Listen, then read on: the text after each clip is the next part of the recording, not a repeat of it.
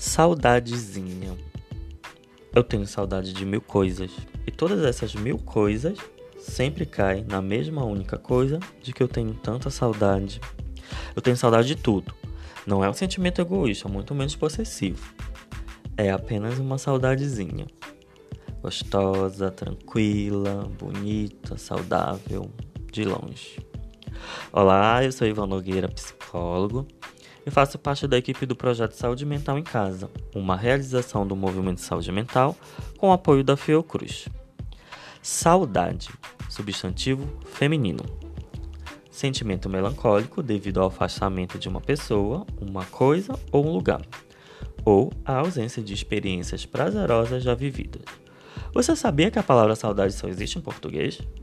Não existe tradução literal em muitas línguas, é um sentimento misto de nostalgia que nos faz relembrar de momentos bons com carinho, mas também um vazio melancólico por conta do que ficou no passado. A saudade funciona como uma resposta imunológica psicológica, pois é um sentimento que surge quando passamos por dificuldades e funciona como um mecanismo de defesa.